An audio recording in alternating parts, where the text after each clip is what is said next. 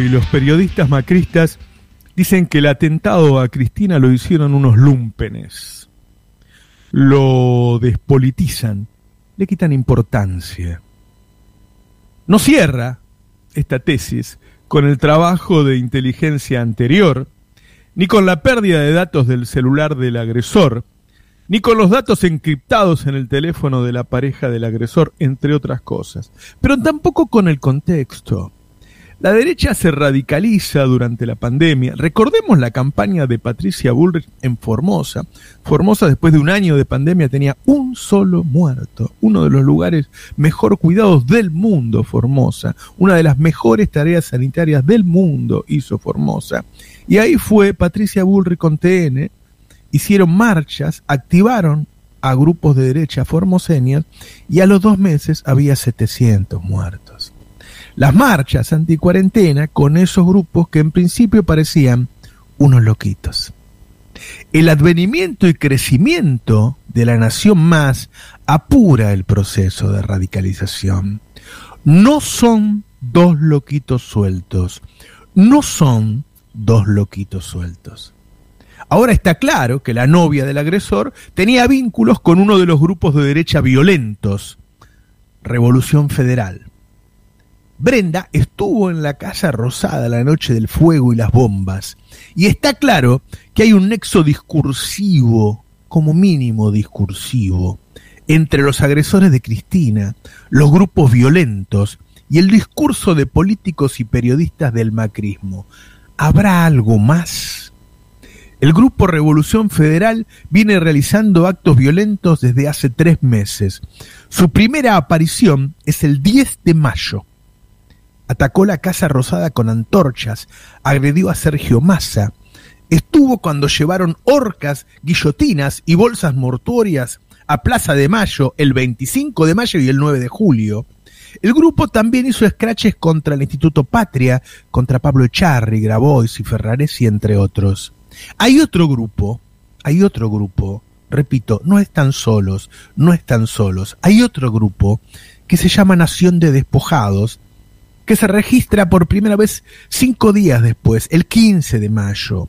Ambas agrupaciones articulan acciones y convocatorias, tanto en el territorio como en las redes. Ambas agrupaciones llamaron a marchar, hicieron su flyer el 25 de mayo y el 9 de julio, junto con Juntos por el Cambio y los Libertarios. El 9 de junio publican en sus redes sociales, Todavía no encontramos el héroe que se anime a meterle un corcho a los parásitos. El día 28 de agosto, día del atentado contra Cristina, además de imágenes que prueban la presencia de Sabag, hay imágenes que prueban la presencia en la zona de Leonardo Sosa, fundador de Revolución Federal, y de Gastón Guerra, del Grupo de Acción Directa Nación de Despojados. No son dos loquitos sueltos escuchen este, este vivo de Twitter en donde hablan estos personajes. Hay que hacerle frente, hay que hacerle frente porque esta gente son como neomontoneros eh, eh, que no los, no los votó nadie y, y tienen el poder de, la calle. Y para nosotros, eh, lo que pensamos de Revolución Federal, pensamos que tenemos que hacer frente por eso es que estamos convocando para salir a la calle y que pase lo que pase, digamos. Quiero decir lo último y con esto quiero cerrar. Yo ayer estuve en un espacio que eh, inclusive invité recién, eh, yo invité a varias personas a este espacio que vengan eh, y, e invité a una persona que, bueno, todavía no la veo, que su marido es, es un militar retirado, donde ha estado en varias guerras, en varios frentes, y dijo algo muy claro, acá esto se resuelve con sangre. Acá, si acá, si, acá, acá este gobierno llega a tener un muerto o dos muertos, acá sinceramente, acá se cae el gobierno. No, no, pero no hay, no hay que pasarlo porque estos tipos lo que tienen, lo que quieren ahora es otro contexto Santillán, que terminaron teniendo el nombre de una estación de subte como si fueran santos. 20 si es necesario, pero hasta cuándo vamos a seguir Claro, pero después lo santifica, por eso digo que, la próxima bueno. Eh, yo hace un rato lo había dicho, lo, de, lo que buscaban un Costequi y Santillán. Bueno, si no quiero un Costequi y Santillán, no mates dos, mata cien. Cosa que no Que no haya nombre, que, porque imagínate que no te van a poner lo van a, una calle. lo van a llamar, lo van a llamar la masacre de. Si siempre tiene, ¿no ves con lo de Trelew? Estos son los grupos como un segundo círculo de los copitos, que son los grupos Revolución Federal y Nación de Despojados, que tienen, que tienen nexos políticos, es decir, no son dos loquitos sueltos. Todos estos grupos repiten con exactitud, después se los voy a mostrar, las palabras de los periodistas y de los políticos de derecha. Los principales difusores de los scratches son los periodistas de la Nación Más, fundamentalmente Feynman y Viale. Escuchen algunos de estos eh, festejos de scratches, podría llamársele. Inés, ¿la vacuna dónde están, che? ¿Dónde está la vacuna? ¿Eh? ¿Te las afanaste todas? ¿Te la diste a tus amigos la vacuna? Murió mucha gente en Argentina. ¿eh? Terrible, en business viajan. ¿Sabes qué? Eh, la gente Eh, no, no se- a, a este gobierno no se lo va a perdonar nunca. Está No bien lo que le dices. A ¿Qué todos. ¿Qué querés que te diga? No se lo van a Eh, perdonar nunca. Está perfecto. Y es como decía ese señor. Sí, sí. Se robaron las vacunas, se las diste a tus amigos y murió mucha gente en la Argentina. Sí, sí. ¿No? Es Porque no se hacen exactamente responsables así. de eso. Él es el responsable de la muerte de muchos argentinos. Él y todo el gobierno. Todo el gobierno. Porque si no, si lo decís, si decís solamente él, No, no, lo dejás a, Empezando encuadrado por, en él nada más. Empezando por el presidente de la nación. Cada vez que hubo un scratch, la Nación Man los pasó. Es decir, si vos sos un tipo que te gusta hacer scratches, estás tranquilo y sabes, cuando vos lo hagas, ellos te pasan en televisión. Escuchemos otro. Sos un ¡Forro! ¡Hijo de puta! ¡Sos lo más hijo de puta que existe! Porque no te hago los pobres! Los pobres no se Me encanta cuando la gente le sugiere un viaje a Cuba para ir a conocer las playas. A La Habana, ¿no? sí, sí, sí. le- Que son, dicen que son paradisíacas. claro, ¿no? el famoso andate a Cuba. Está bien, hay gente que conoce mucho de, Sí. de turismo, ¿no? Debe ser, que- por, debe ser por eso. Muy bien. Ahora, que es un momento mucha bronca la gente, ¿eh? lo tienen que registrar los políticos. ¿eh? Hay muy poquitos que están pudiendo caminar por la calle. ¿eh? Es un dato de la realidad. Es un dato Eh, complicado. a mí no me gusta. No, no, me, mí tampoco. Me parece violento, qué, qué sé yo, pe- pe- pero, bueno. Pero hay que leerlo, ¿eh? Entender la bronca de la gente. Pero. Eduardo, más allá de si nos gusta o no, No. es un dato. No, es un dato. Es un dato y lo tienen que leer.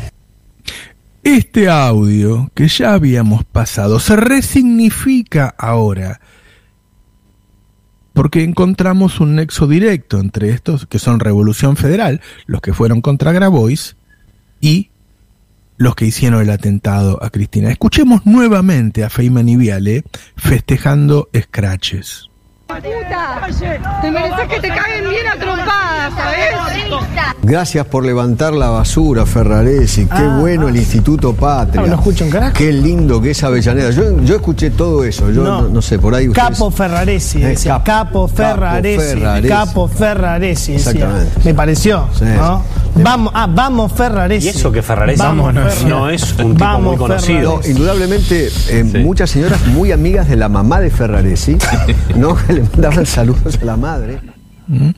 Esto, esto- estas risas de, de los Sabot y Costello de la Nación Más son sobre las acciones de este grupo que luego se encuentran en el lugar del hecho junto con los agresores, incluso dentro del departamento de la famosa vecina de Cristina. Hubo muchas acciones anteriores, repito, no son dos loquitos sueltos. El 4 de julio realizaron un escrache violento en la Quinta de Olivos, impidiendo que se lleve a cabo una conferencia de prensa por la asunción de Batakis. En la protesta del 9 de julio son los responsables de la colocación de la guillotina con la leyenda todos presos, muertos o exiliados. El 22 de julio participa este grupo en un escrache violento contra el edificio Patria, donde está Cristina. El 27 de julio publican un volante de convocatoria a la manifestación del 8A con el siguiente mensaje. Si tenés miedo no vengas, esta no será una marcha pacífica. No son dos loquitos sueltos. El 4 de agosto realizan un scratch a Sergio Massa en las inmediaciones de la Casa Rosada. Ese día TN, ese día TN los entrevista como pobres tipos. Es reprochable lo que hicieron, pero escúchalos. Nosotros te vimos en las imágenes, no, en las imágenes nosotros Sí. estuvimos ahí y vimos que había mucha violencia en lo que vos Porque hacías. Pará, cuando pará, se meten pará, con mis hijos, con mi familia, ya Pero- no sabés qué hacer. Pero no puedo dejar de decirlo, que eso puede ser considerado como una cuestión penal, ¿te das cuenta? ¿Vos Yo te qué? entiendo, pero que ese acto es un acto mínimo comparado a lo que están haciendo estas basuras. Porque un, abollarle el auto es lo, de- lo menos que podemos hacer hoy en día. Bueno, para ahí, ahí estamos disintiendo. Pero quiero que me cuentes de vos un segundo nada más, porque bueno, después de lo demás se ocupará quien se tenga que, Sí, ocupar. sí. Vos sabés que, Sí, ya que- lo sé. que está grabado y que puede ser un, puede ser un Ya tema te penal. sacaron el alma entera, este país se ¿Cómo te llamas? mí, Gastón. Gastón. ¿De, de dónde sos? De Moreno vengo. ¿Cómo se te ocurre venir acá? Vengo porque estoy estoy harto y amo a mi país, quiero que mi pa- que a vos te vaya bien, que a ellos le vaya, quiero que a todo el mundo le vaya bien. Y no podemos vivir así en un país en el que lo único que te ofrece son planes sociales. Yo quiero un laburo digno. Está bien, pero hay maneras de, de- de reclamar Yo y entiendo, eso, hay que entiendo, entenderlo. sí, hay que entenderlo lo- lo- porque lo entiendo. es la base de la, lo que pasa de la civilidad. lo que pasa lo que pasa que es esto lo que pasa que cuando te se meten con vos con tu familia te ponen en un punto en el que ya te cansás Bueno, ok. Gracias. Bueno, no. Bueno, eh, era, era necesario por ahí escuchar. Era necesario escuchar, dice el periodista, como si hubieran encontrado un pibe chorro y le preguntaran y le con- que le cuente su, su vida, ¿no? Lo naturalizaron. El 11 de agosto, este grupo, Revolución Federal, uno de los grupos violentos que rodean a los agresores y que tienen conexiones con la política, el 11 de agosto realizan un sketch a Pablo Echarri. Luego de ese scratch es que yo hice la advertencia de que esto podía terminar en un acto violento directamente a los tiros, cosa que ocurrió pocos días después. Esto fue a la salida del teatro. Grabaron un video y lo publicaron en las redes. El 12 de agosto, escrecharon al ministro de Economía y el Banco Central con la consigna es hora de que sientan la persecución y afronten las consecuencias. No son dos loquitos sueltos. El 14 de agosto, Brenda Oliarte y Fernando Sabac realizan la entrevista en Crónica TV. Ese mismo día, el grupo Revolución Federal publicó un fragmento de ese video en sus redes con el texto Brillante exposición de una laburante que se planta a una planera. El 18 de agosto realizan la marcha de las antorchas en Plaza de Mayo, en la que se registran hechos de violencias. De esa marcha participa, tal como ella misma publica en sus redes, Brenda Uliarte. El 28 de agosto se infiltran en las manifestaciones de apoyo a la vicepresidenta. Ellos mismos registran su presencia en el lugar y lo publican en sus redes. Ambos grupos, Revolución Federal y Nación de Despojados. Ese día se registra un hecho a investigar. Mientras en la calle se realizaban manifestaciones de apoyo a Cristina, Leo Sosa de Revolución Federal y Gastón Guerra de Nación Despojados ingresan al departamento de la vecina que vive en el quinto piso de arriba de Cristina Fernández. ¿Cómo llegaron Leo Sosa de Revolución Federal y Gastón Guerra del Grupo Nación Despojados a ingresar a ese departamento? ¿Cuál es la relación política entre ellos? La explicación de que son clientes de una amiga suena poco. Hay en la política quienes piensan que los agresores están relacionados con grupos violentos y los grupos violentos están relacionados con dirigentes de Juntos por el Cambio y libertarios. Dos altísimas fuentes del gobierno me dijeron anoche, no tenemos dudas, no tenemos dudas que llegan el nexo hasta los halcones de Juntos por el Cambio. Habrá que probarlo, con esta justicia no sé si vamos a lograrlo. Obviamente son todos votantes de la ladura de Juntos por el Cambio y de los libertarios. El 2 de septiembre, este Sosa tuiteó en favor de la presidenta del PRO por su creación, por su reacción ante el intento del asesinato de Cristina. Bullrich 2023, tuiteó este hambre, más que nunca. En lo discursivo, el nexo es evidente. Los grupos violentos que aparecen emparentados a los agresores repiten el discurso violento de los medios macristas y los halcones de Bullrich y los libertarios. Un ejemplo entre decenas que hay en las redes. Escuchen esto. En un scratch, Revolución Federal definió el Instituto Patria como aguantadero K. Aguantadero K. ¿Sí? Dice fuerte scratch en las puertas del Instituto Patria, huevazos, basura y verduras en el aguantadero K. ¿Quién dijo aguantadero K? Jorge Lanata. Jorge Lanata lo dijo por primera vez el 14 de agosto de 2016, ¿eh? cuando habló de un informe sobre los aguantaderos K relacionado con la matanza.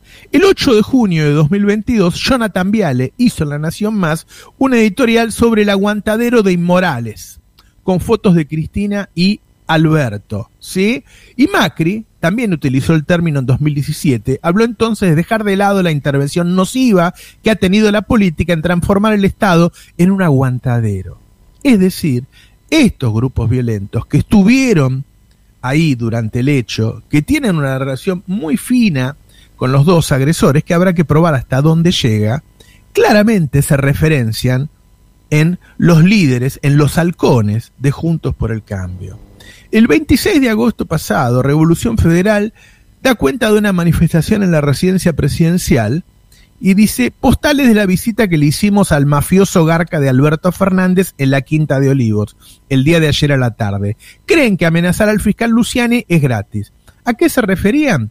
A lo que dijo el presidente en a dos voces, referido a la relación de Luciani y Nisman, que todos los medios macristas dijeron que era una amenaza. No era una amenaza, pero inmediatamente fue tomado así. A ver, si entran al buscador de Clarín, a Messi lo nombran 150 mil veces, al mejor jugador del mundo. A Maradona, que ya falleció, que fue parte de la historia, quizá el hombre más famoso de la historia, quizá el hombre más famoso de la historia, lo nombran 125 mil veces en Clarín.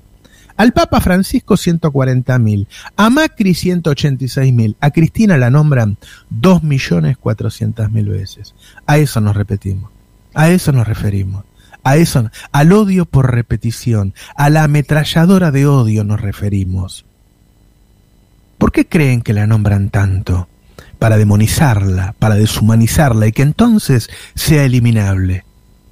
Y les voy a decir la cosa, cuando escucho en la televisión que los discursos de odio no tienen nada que ver con la violencia de la gente, no me lo cuenten a mí.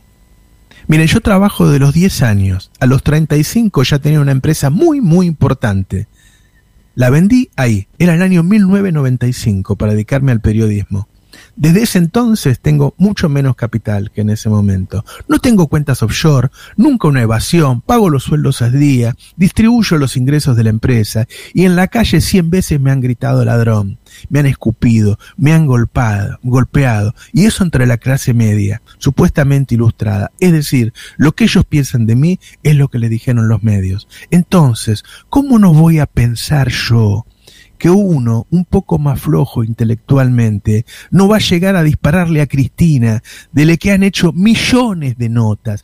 Claro que está relacionado, claro que está relacionado. Y la odian, la odian la derecha, y por eso influyen ese odio en el pueblo porque le dio el 52% de los ingresos a los trabajadores y le dejó el 48% a los patrones, porque le sacó el negocio a las FJP, porque le sacó IPF, porque le sacó aerolíneas y tanto más. La quieren escarmentar para que nunca más haya una Cristina. Dicen que los discursos de odio son siempre contra los, eh, contra los extranjeros. No, en Europa los discursos de odio son contra los extranjeros. En Latinoamérica los discursos de odio son contra los gobiernos populares. Se elige un enemigo para echarle la culpa del despojo que deja el sistema.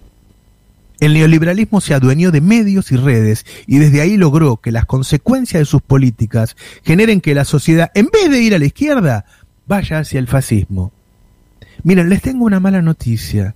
Según una muy alta fuente del gobierno, en el país se detectaron decenas de estos grupos fascistas, todos con relaciones con policías, milicos y servicios de inteligencia. Si no lo reconocen, no lo cambiarán.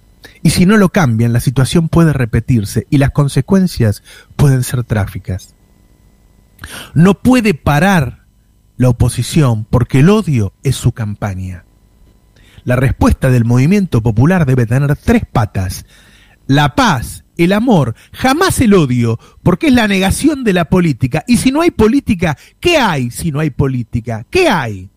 Hay que aislar a los sectarios. Ellos son una secta, la secta del odio, y una respuesta económica contundente a los trabajadores. El que está bien quiere tranquilidad, el que está mal se prende con el odio. A pocos días del atentado sabemos que seguirán con el odio. La respuesta debe ser rápida y eficaz. Es necesario un gobierno pacificador y firme, pero fundamentalmente peronista. Buenos días, esto es Navarro 2023.